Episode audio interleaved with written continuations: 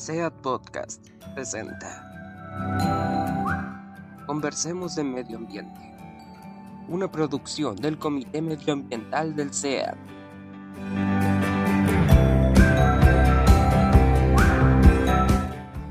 Bienvenidos, bienvenidas, nuevo capítulo del equipo de medio ambiente del SEAT, nuevamente a hablar de medio ambiente, hablar de los temas que son relevantes para nuestra comunidad.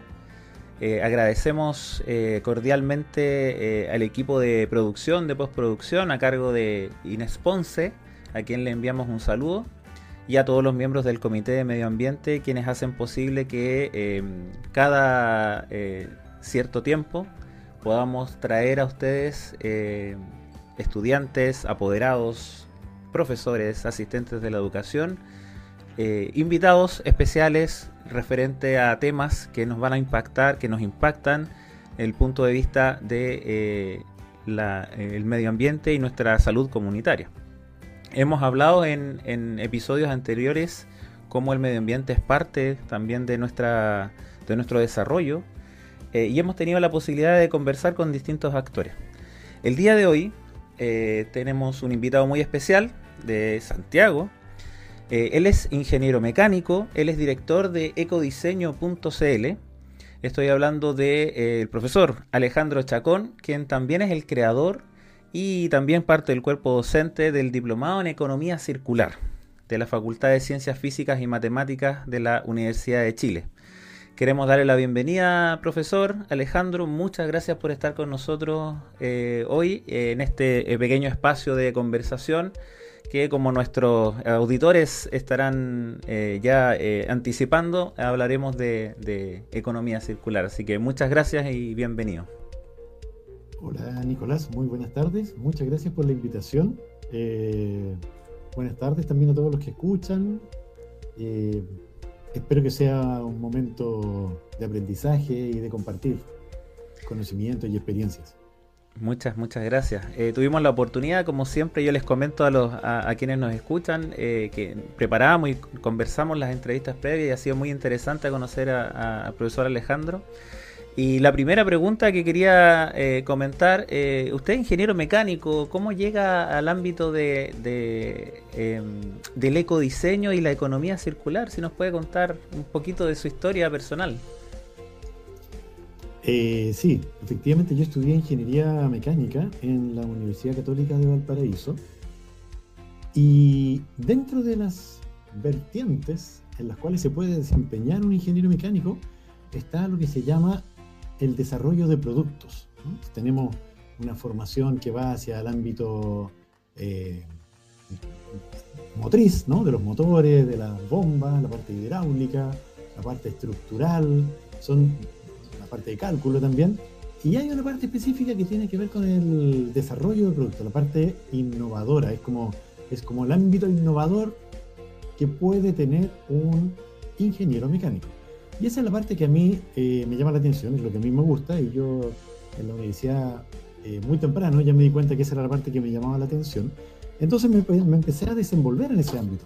Trabajé en diversas empresas como ingeniero de desarrollo de productos, me especialicé en eso. Trabajé, por ejemplo, en FENSA Mademsa. Un trabajo, mi último proyecto tenía que ver con el desarrollo de la nueva cocina Mademsa, ¿no? Una empresa, hoy día, es, hoy día esa empresa fue comprada por una transnacional que se llama Electrolux, pero las marcas FENSA Mademsa siguen existiendo. Entonces tú tienes una serie de productos que se producen habitualmente, que se fabrican habitualmente, pero siempre se está mirando el nuevo producto, el desarrollo, un calefón, una cocina, un refrigerador.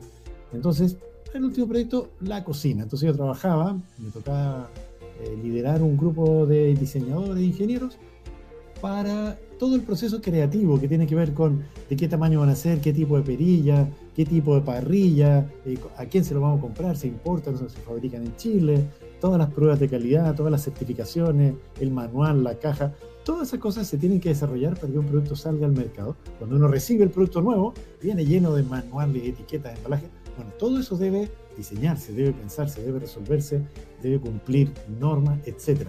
Bueno, ahí se desenvuelve el ingeniero de desarrollo de productos, que es mi ámbito de especialidad, y el ecodiseño el ecodiseño es una metodología de innovación para la sostenibilidad.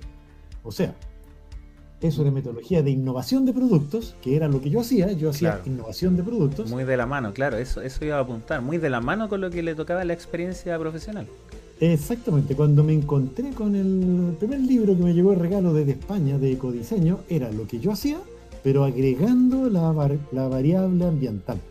Entonces era muy interesante porque a mí siempre, siempre me interesó lo ambiental. Yo me crié en el Cajón del Maipo, que es un lugar lleno de naturaleza, entonces el cuidar la naturaleza para mí era algo natural, espontáneo.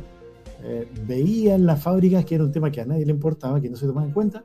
Entonces cuando me encontré con este libro, aunaba las dos cosas, la parte creativa, la parte de innovación, pero con un foco muy fuerte puesto en metodologías para incorporar la variable ambiental al ejercicio de la innovación y del diseño.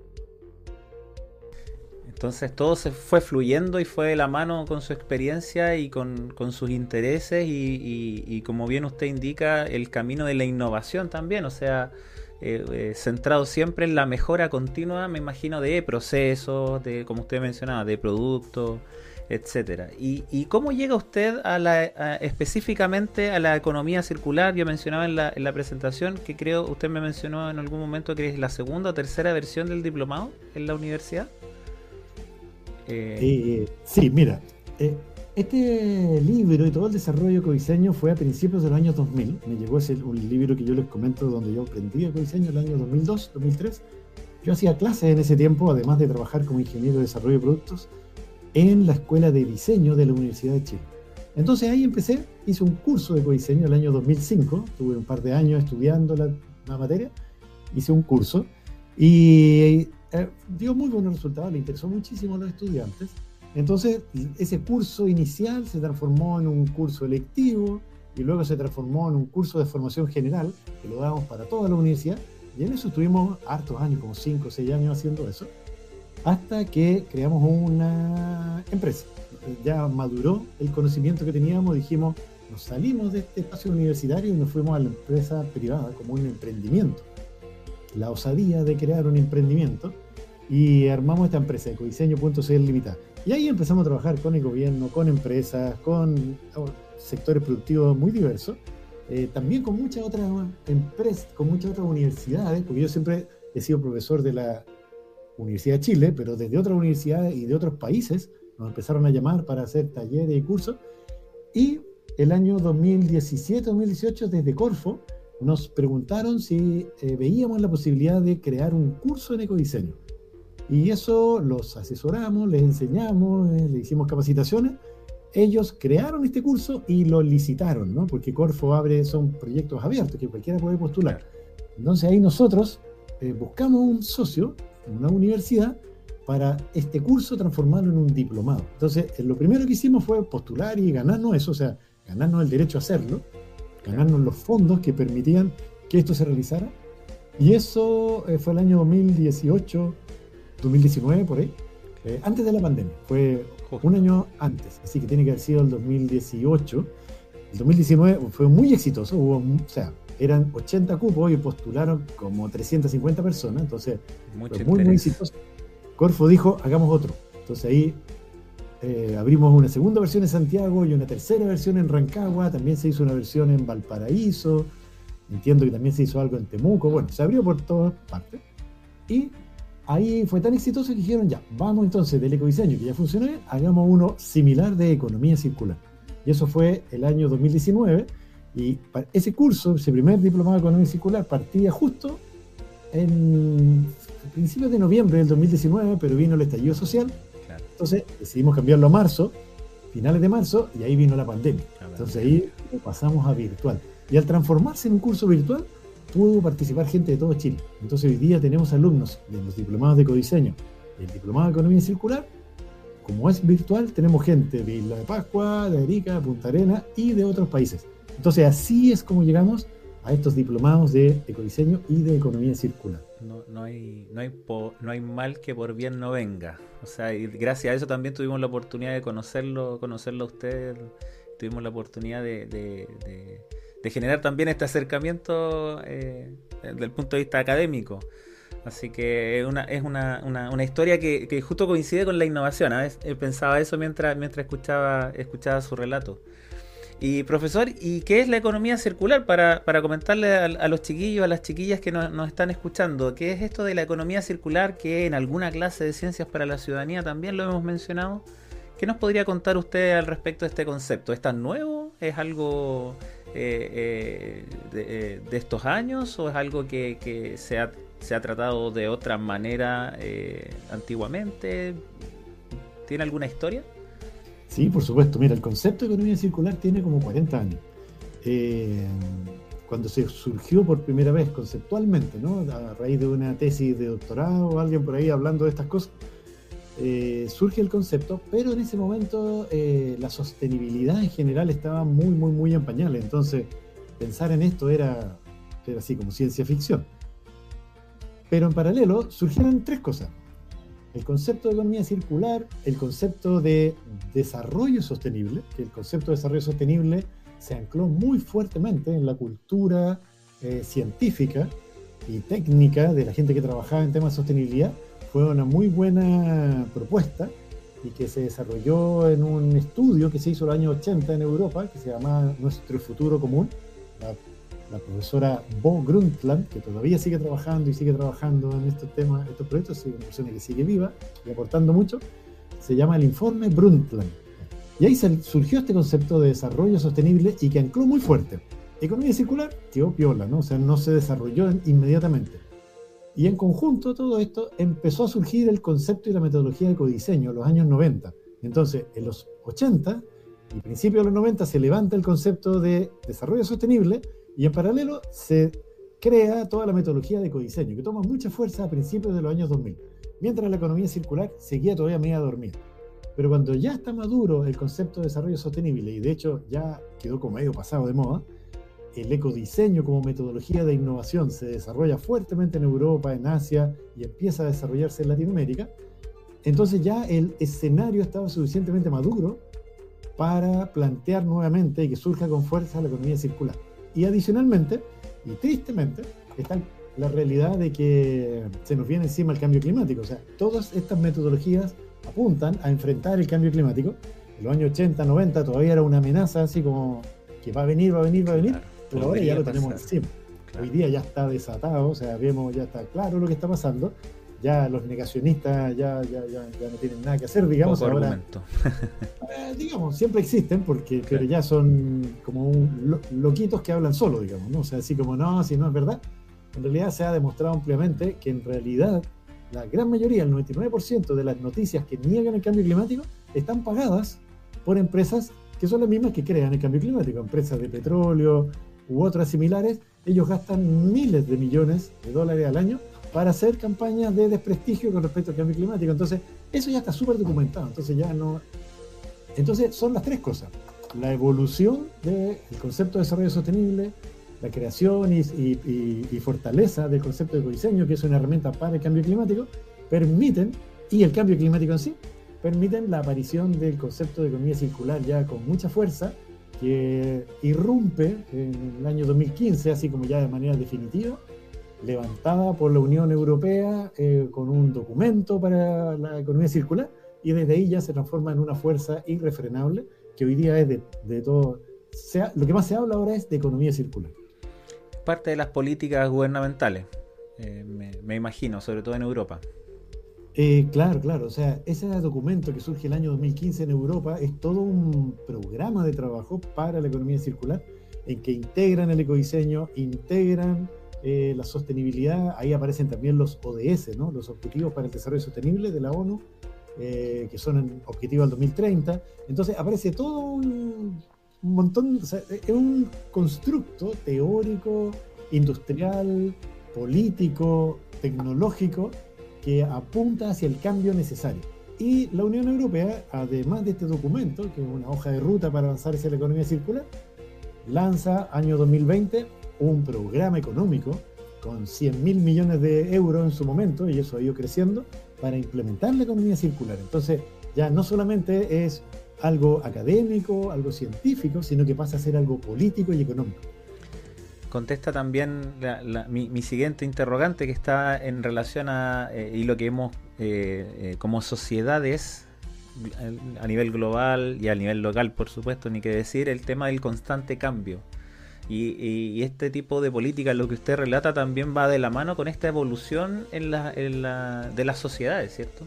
De nuestra, de nuestra sociedad en, conjunto, a través de políticas, eh, políticas gubernamentales, a través de estimaciones económicas, incluso de crecimiento. O sea, eh, todo lo que tenga que ver con, con medio ambiente, con sostenibilidad, está hoy en día, eh, eh, eh, y lo comentamos con los estudiantes, lo ejemplificamos con los estudiantes, es algo muy muy fuerte, incluso en el cambio de, de, ciertos avances tecnológicos o el impacto de ciertas de nuevas tecnologías. Se me viene a la mente el cambio que está haciendo Europa de pasar de motores de combustión, ¿cierto?, a motores eléctricos todo eso va de la mano, ¿cierto? Todo esto, todo, esta, todo este boom, todo este cambio va de la mano, ¿cierto? Eh, sí, exactamente. O sea, es que es un cambio social, cultural. Es en realidad un cambio de paradigma, ¿no? Eh, hay algunos elementos así que hay que rescatar. Mira, o sea, acá en Chile también tenemos la hoja de ruta de economía circular, tenemos todas las leyes que son, por ejemplo, la ley RED, que es la ley de fomento al reciclaje, que viene ya, lleva hace años implementándose y parte del próximo año, que va a ser un cambio cultural muy importante respecto a cómo manejamos los lo que hoy día denominamos basura, ¿no? pero una buena parte de esa basura se puede recuperar el valor que está presente en las materias primas a través del, reciclaje y valorización eh, de los plásticos, del papel, del cartón, de la lata, del aluminio, eh, etcétera, ¿no? Hay una serie de productos ahí que se pueden rescatar, que representan alrededor de un 30% de lo que hoy día, de lo que hoy día llamamos basura que se va en la bolsa negra, que dejamos afuera de la casa. O sea, eso es una línea, ¿no? Una línea de eh, cuerpos legislativos operando en Chile. Además de eso está todo lo que tú dices que tiene que ver, que viene desde el mercado, ¿no? Los consumidores, o sea, nosotros. Se ha ido documentando un aumento de valoración de parte de los consumidores hacia productos que aporten de manera positiva en la sostenibilidad, o sea, productos que tengan menor impacto ambiental. Y eso ha ido creciendo en los años 2005, cuando yo partí, era menos del 10%, alrededor del año 2010 superó la barrera del 10%, 10, 15% y hoy día va en un 30, 35, 40%. Depende de la encuesta, pero lo más importante es la disposición a pagar. No solo decir, sí, yo creo que es bueno, sino que la gente que esté dispuesta a pagar un poco más por un producto que demuestre que tiene un mejor comportamiento ambiental. Eso ahí creciendo, creciendo, creciendo, creciendo.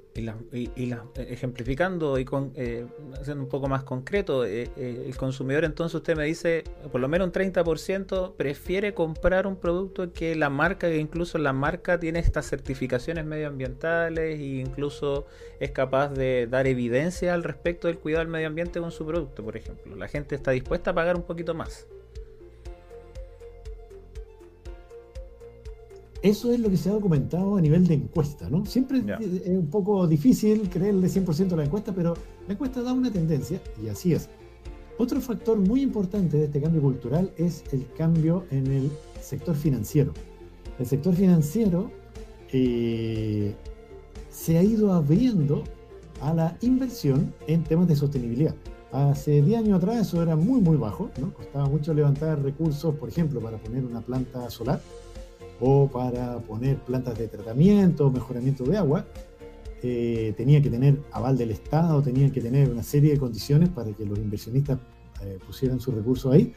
En cambio, hoy, día, eh, hoy en día eso ha cambiado radicalmente. O sea, hoy día el sector financiero, este año se decretó una norma que le exige a todas las empresas que, que están en bolsa, todas las que declaran en bolsa, que tienen que hacer un reporte de sostenibilidad.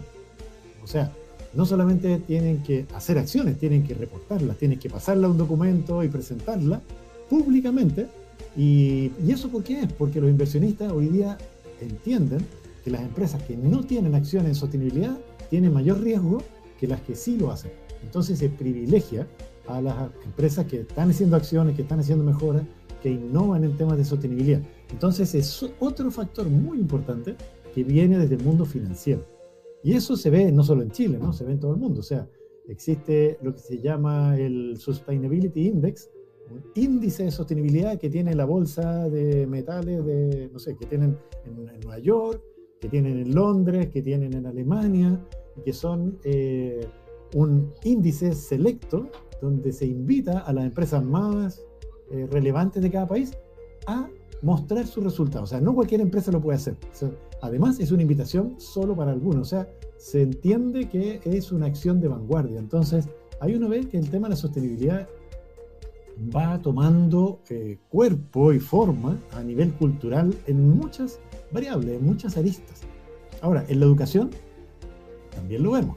¿no? O sea, vemos que hace, nosotros hace 10 años atrás le planteamos al Ministerio de Medio Ambiente, 2011, 2012, cómo integramos temas de ecodiseño, temas de economía circular en los currículums y era muy difícil. Nosotros tuvimos contacto con varios colegios, y estudiábamos los programas y veíamos dónde lo podíamos hacer, pero nos dábamos cuenta que era un esfuerzo gigantesco y un esfuerzo no solo para nosotros, sino que para el colegio también. Entonces, eh, en ese tiempo eh, no se veía. En cambio, hoy día tenemos todos los programas ambientales del Ministerio de Medio Ambiente, las certificaciones ambientales, y vemos que estos temas se van tocando cada vez más a nivel de currículum.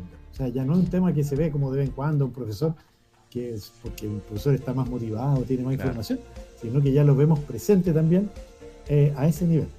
Eh, y bueno, y efectivamente lo que ocurre en el CEA, esta certificación medioambiental que tenemos como liceo, que, es parte de lo que menciona, y, efectivamente puedo dar fe de, que en unidades curriculares de asignaturas tan disímiles como lenguaje, matemática, inglés y por supuesto ciencias para las ciencias naturales en general y ciencias para la ciudadanía, efectivamente ya involucran estos temas, estos temas medioambientales en el, en el currículum.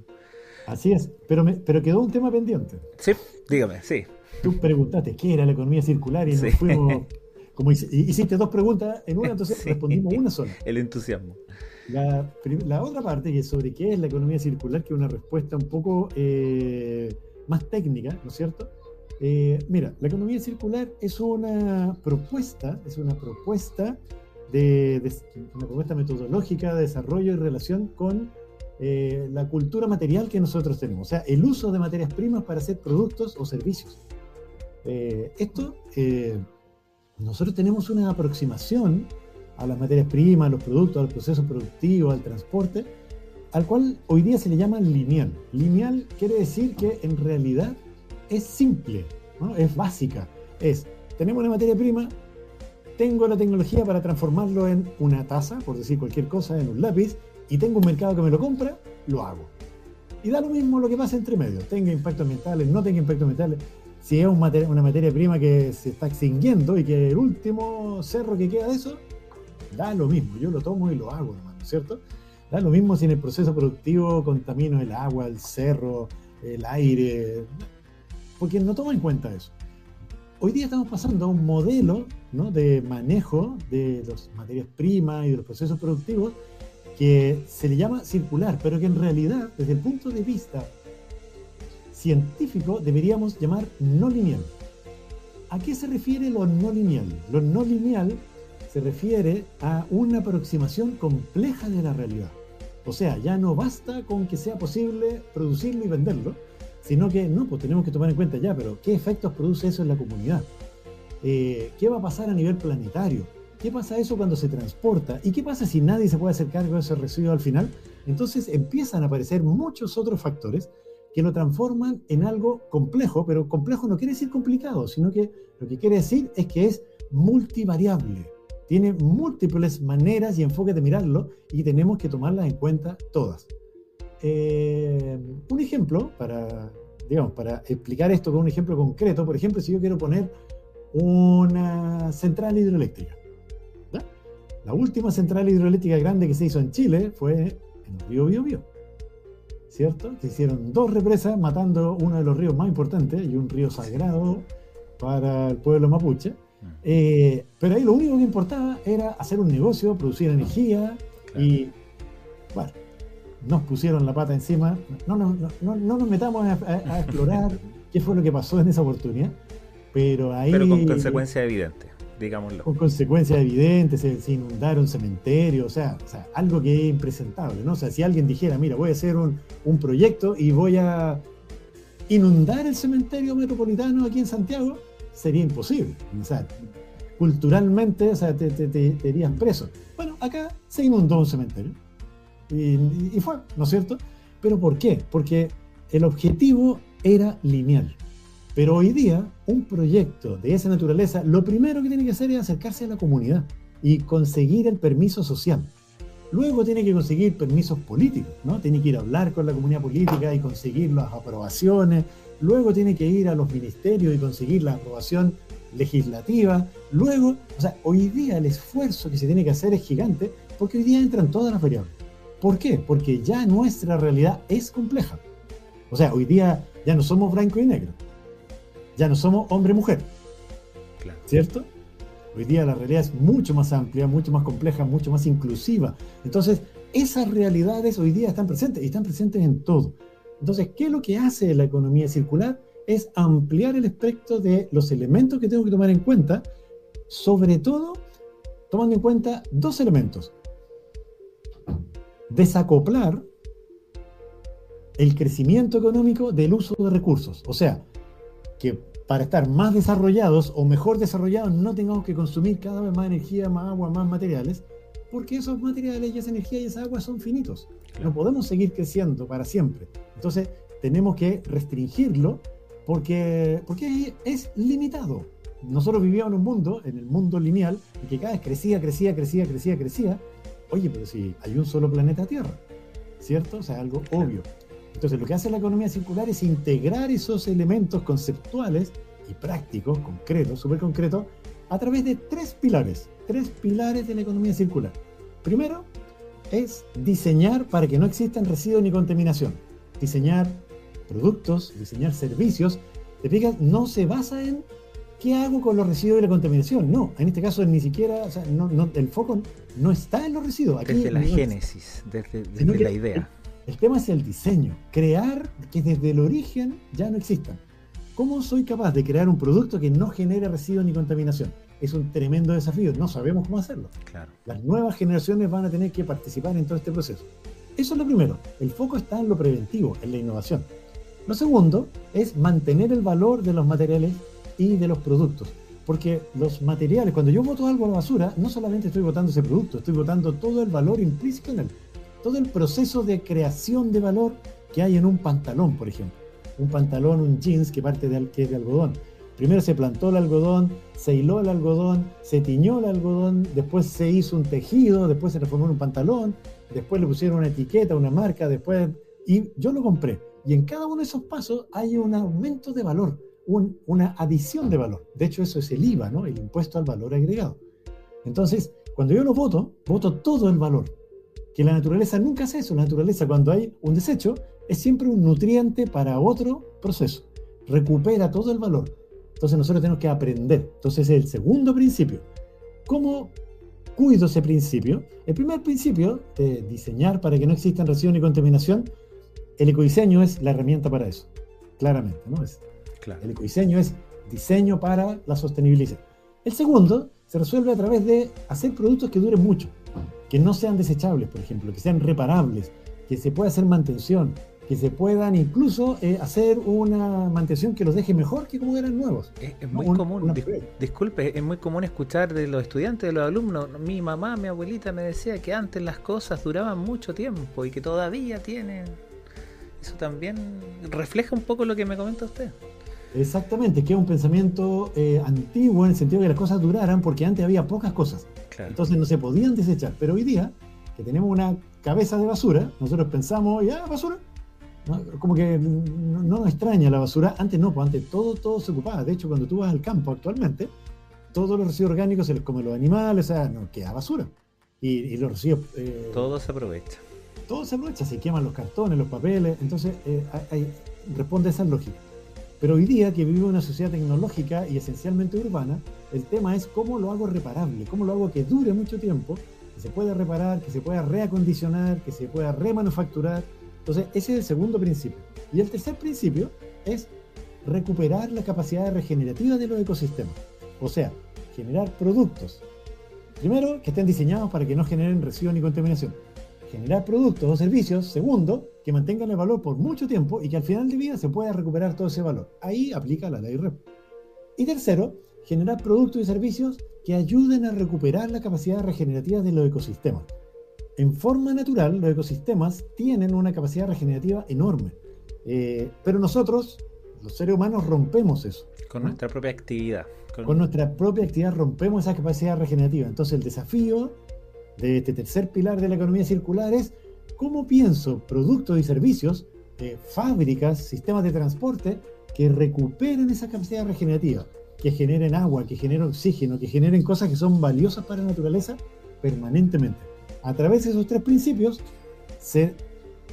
podríamos llegar a implementar un modelo complejo que toma en cuenta toda la complejidad, al cual se denomina economía circular.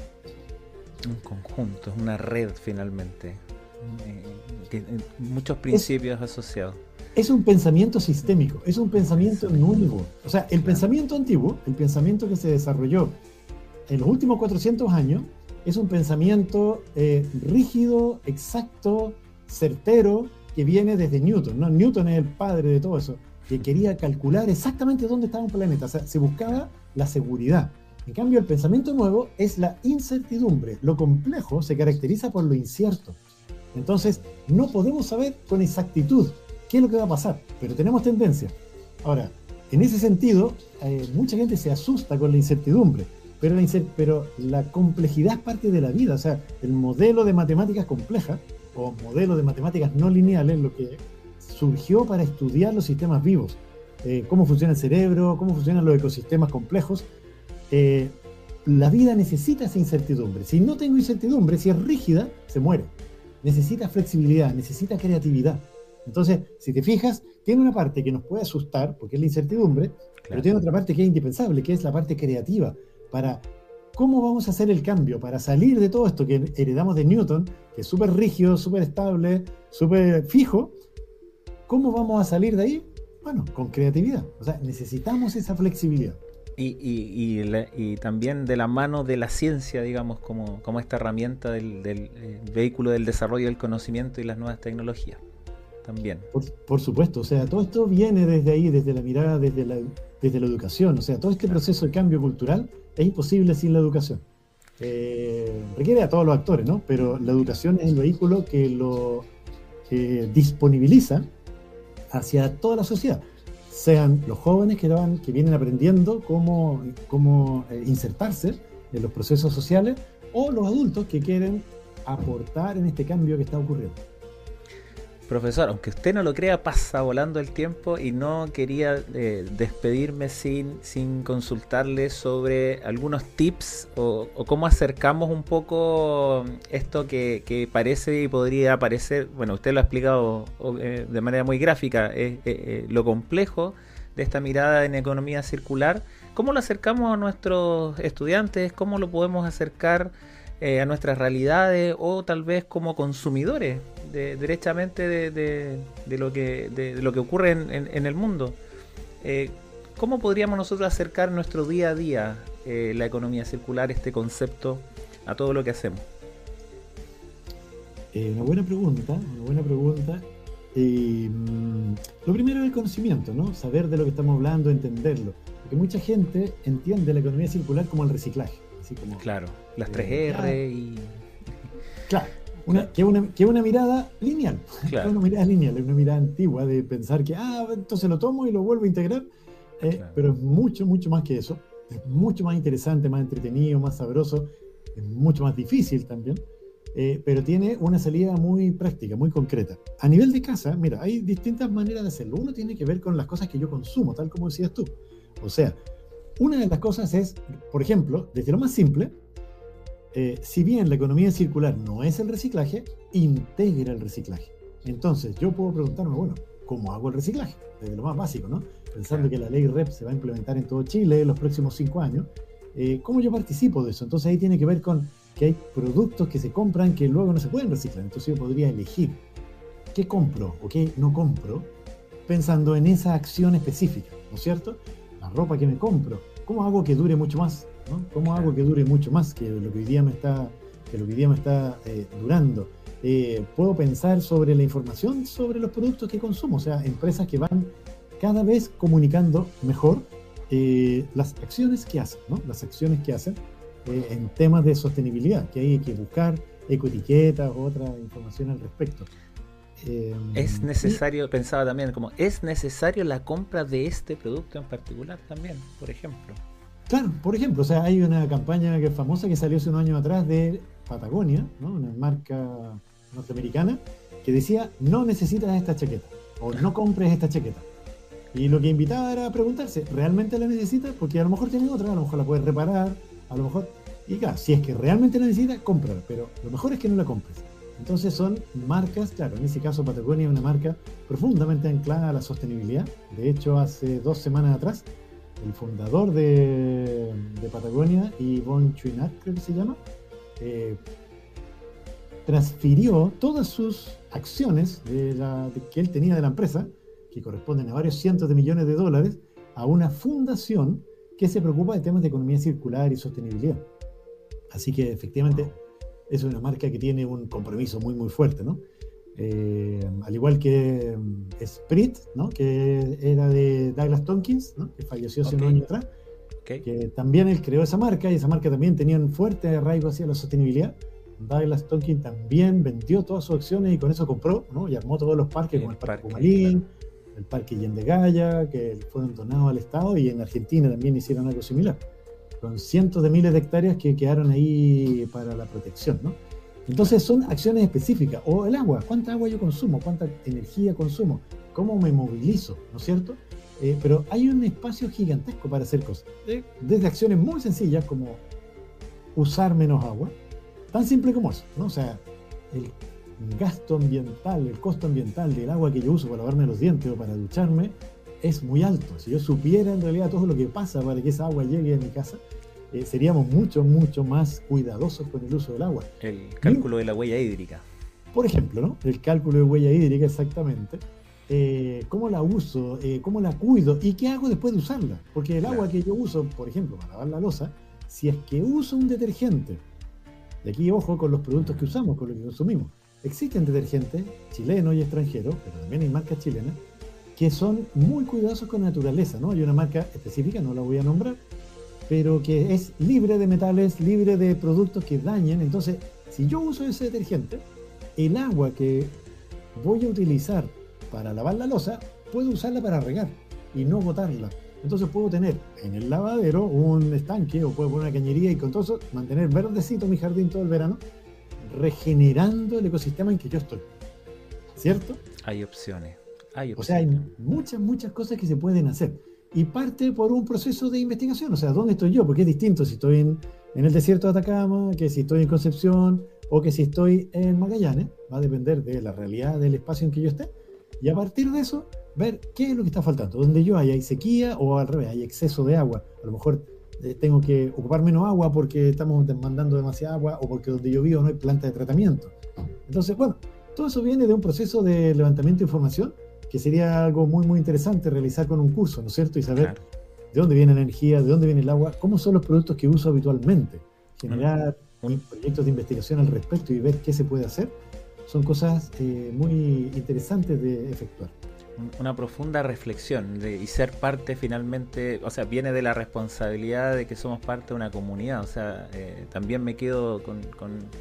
no, no puede haber este pensamiento sistémico eh, si es que tampoco me siento parte o no soy parte eh, de, esta comunidad, digamos, y, en el cuidado de, mi entorno cercano, por mí y por, y por el otro también. Eh, por supuesto, esto tiene que, esto proviene de un pensamiento, como dices tú, sistémico, en el sentido de que hay que pensar en sistemas, o sea, yo no vivo solo, vivo en un sistema con otras personas, con otros seres vivos, que no, son, no solo los seres humanos, con agua, energía, flujos de materiales que están aquí. Y adicionalmente a eso, de, aprender a pensar en sistemas, hay un libro muy bonito que se llama así, eh, Pensar en Sistemas, eh, que nos muestra ejemplos de cómo yo puedo eh, adentrarme en eso. adicionalmente está el hecho de que yo como persona tengo una, digamos, si yo lo hago, si yo soy capaz de hacerlo en mi casa, nadie puede decir que es imposible. O sea, porque nos pueden decir, como las campañas de desinformación, que tratan de demostrar que no, que la causa viene de otro lado, de los rayos cósmicos, de no sé dónde, Eh, pero mira, si yo soy capaz de hacer un modelo regenerativo en el entorno en que yo vivo, puedo, es una experiencia que se transmite inmediatamente a toda la humanidad. O sea, aquí está, está hecho, es un testigo vivo, es un ejemplo vivo. En la medida en que yo realizo eso, eh, es una. O sea, es que ya es innegable. Y mi vecino lo puede ver y decir, oye, pero qué interesante, yo también lo voy a empezar a hacer. Y, y así se va creando una cultura, poco a poco, paso a paso, eh, que permite creer que es posible hacer el cambio. Yo creo que es absolutamente posible hacer el cambio. Yo creo que todas las tecnologías que necesitamos para hacer el cambio ya están acá. Solo necesitamos conocerlas, necesitamos entender el problema, eh, comprenderlo, como decías tú, tener una comprensión filosófica amplia de esto y percibir que las opciones de cambio en realidad no, no es que no van a venir de las multinacionales ni del gobierno, sino que provienen de nosotros mismos, de las cosas que nosotros hacemos.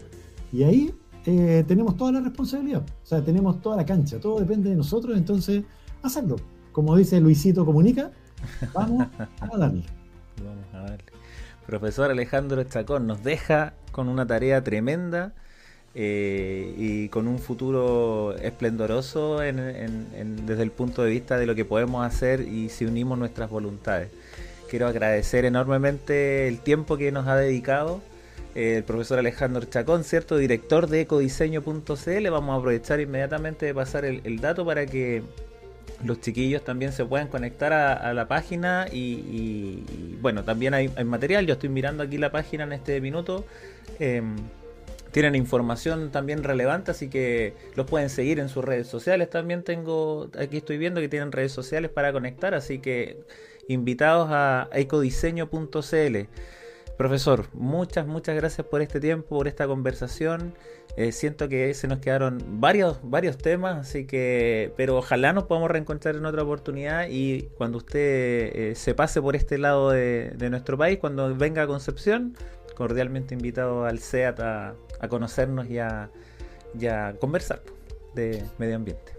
Muchas gracias a ti, Nicolás, por este espacio, poder conversar con usted y con las nuevas generaciones. Maravilloso poder transmitirles algo, sobre todo un mensaje de esperanza entre medio de tanta desolación. Eh, creo que es importante. Eh, y también comentarles que estamos organizando un congreso, el Congreso Latinoamericano de Codiseño, el CODAL, que va a ser en noviembre, la segunda quincena de noviembre. Por si quieren saber más, ahí va a haber mucha, mucha actividad. Eh, ahí hay precios especiales para los estudiantes. Y si necesitan algún descuento, algo, quieren participar, podemos hacer también algunas invitaciones. Queremos que todos estén ahí. Así que muchas gracias y invitados a participar del cambio. Perfecto, muchas gracias ahí con invitación incluida al seminario en noviembre entonces. Muy amable profesor, estimados eh, amigos, amigas, apoderados, profesores, colegas, eh, asistentes de la educación, queridos estudiantes, muchas gracias por acompañarnos en esta nueva edición y nos encontraremos próximamente con otro tema de, eh, medio ambiente a través de la producción y del equipo del Comité de Medio Ambiente del CEAC. Muchas gracias, hasta la próxima.